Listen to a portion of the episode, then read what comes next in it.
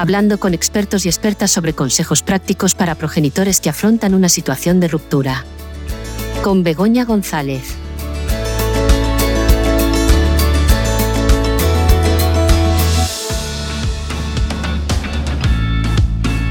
Bienvenidos y bienvenidas a Espacio Familiar, el podcast de UNAF que te ofrece un espacio para el descubrimiento, la reflexión y el aprendizaje sobre las familias y las relaciones familiares desde un enfoque positivo y de reconocimiento de la riqueza de la diversidad.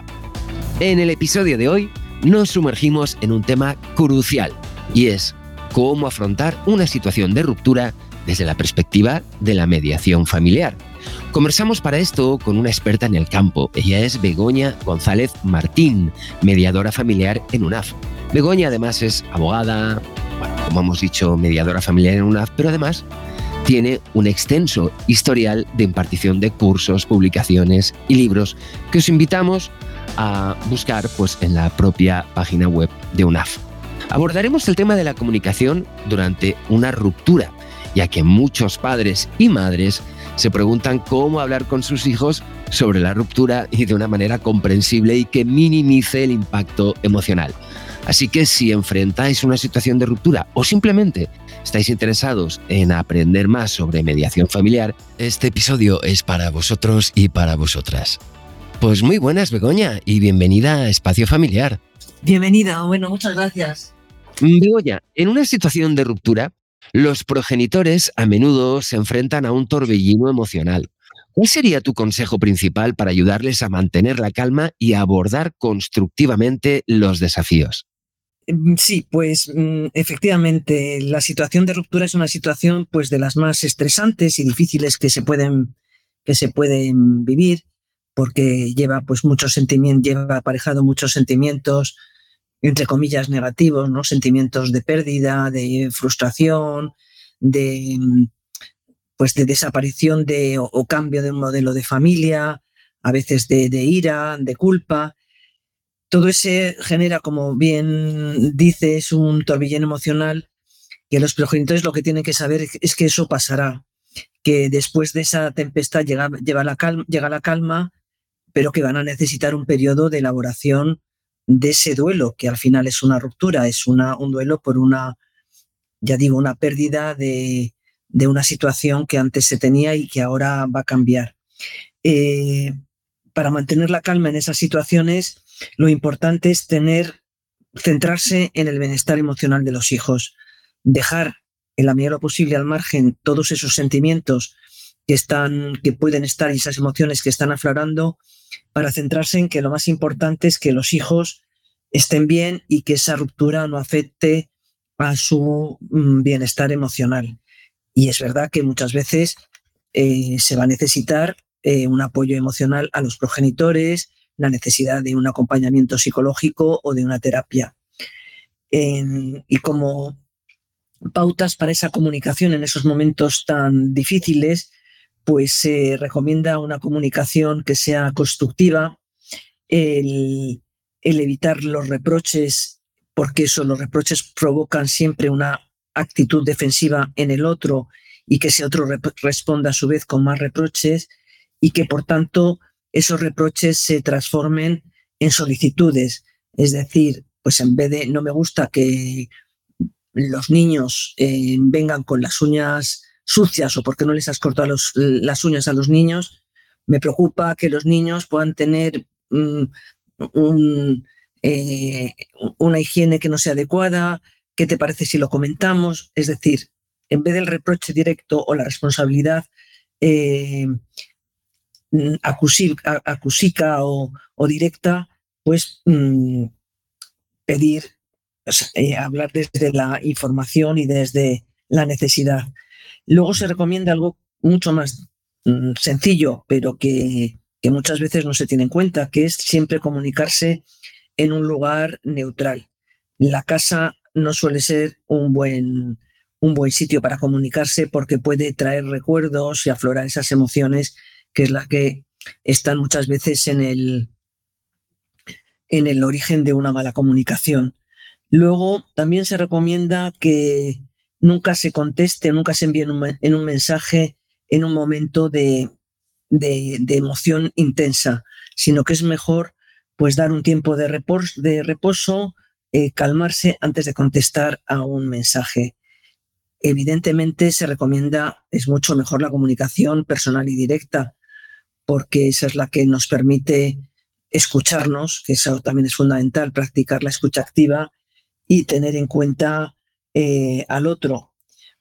Pero hay mucha gente que eso lo evita precisamente para no, porque las emociones están ahí muy presentes y se envían pues WhatsApps o correos electrónicos.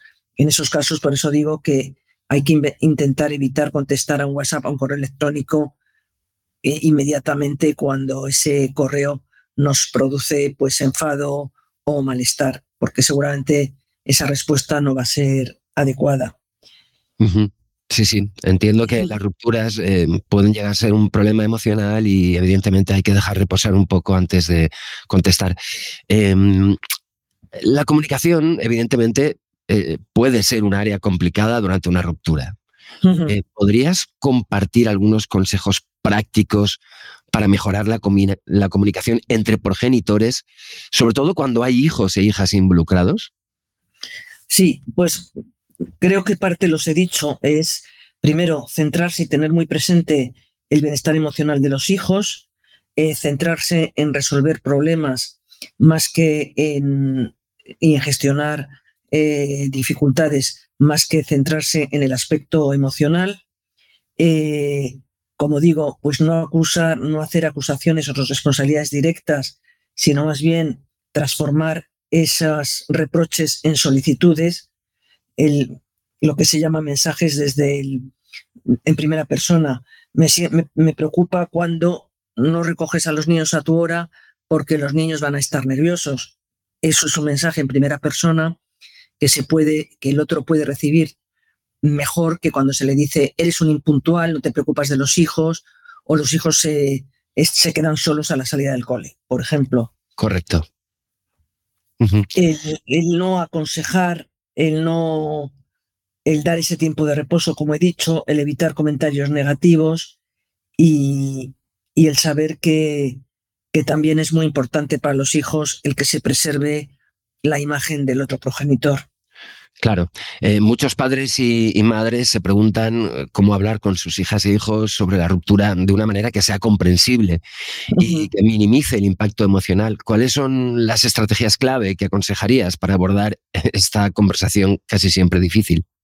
Sí, efectivamente, eh, es una, desde la experiencia que tenemos en la UNAP, pues es una situación que genera cierta ansiedad en los progenitores, cómo transmitir la decisión de la separación a los hijos. Hay varias pautas claves. Una es que esa separación hay, que transmitirlo conjuntamente y no vale que un progenitor se adelante y que el otro luego lo, confirme, sino que es muy, muy oportuno y muy necesario que estén los dos progenitores juntos. Eh, otro punto importante es que estén todos los hijos juntos.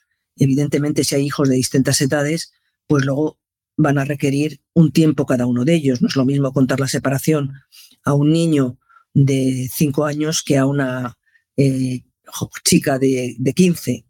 Cada uno va a requerir luego su explicación, pero sí que es importante que en el primer momento todos los hermanos y todas las hermanas estén juntos y los progenitores conjuntamente.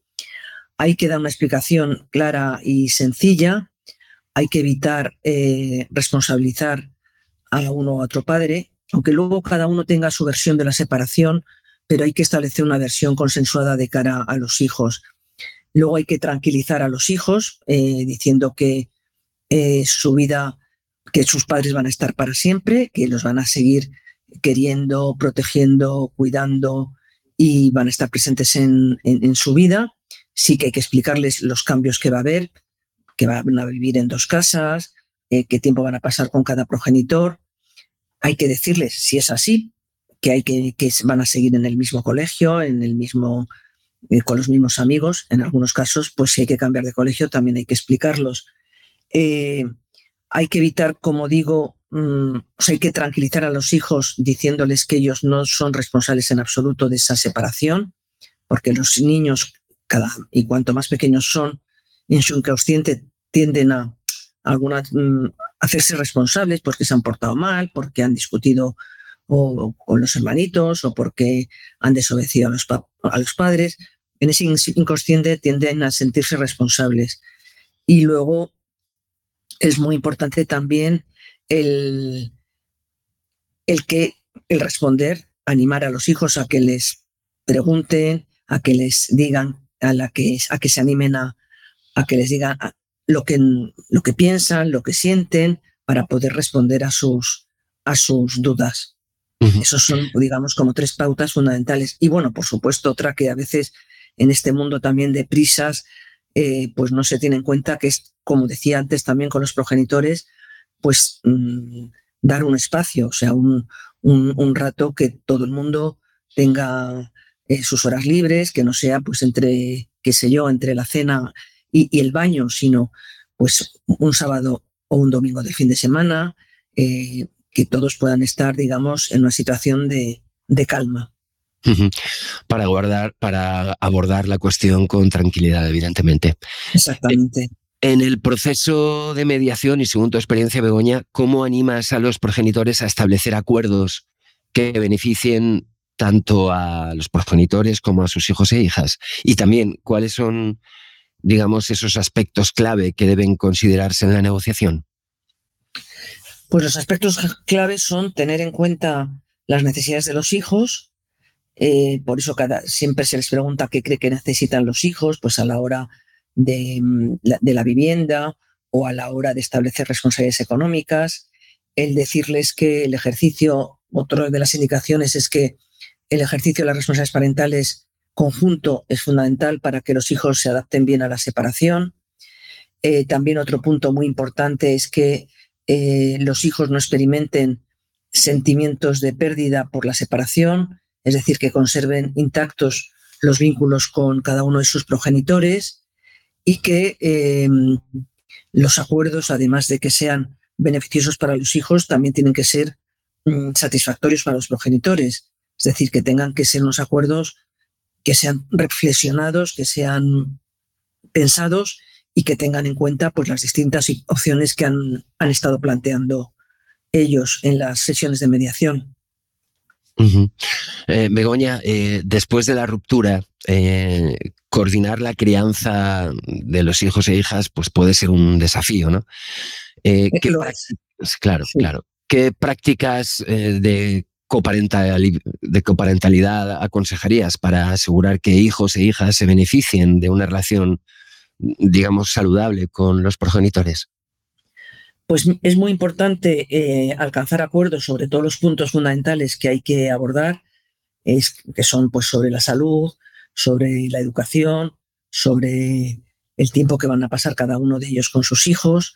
Es muy importante saber eh, que esas decisiones trascendentales las han de adoptar de común acuerdo, eh, porque muchas veces se cree que el, que el progenitor que pasa más tiempo con los hijos tiene mayor capacidad de decisión y eso no es así. Es decir, tanto el que pasa más tiempo como el que no pasa más tiempo por las eh, decisiones que hayan tomado, son mm, progenitores iguales que necesitan los dos responsabilizarse de esas decisiones.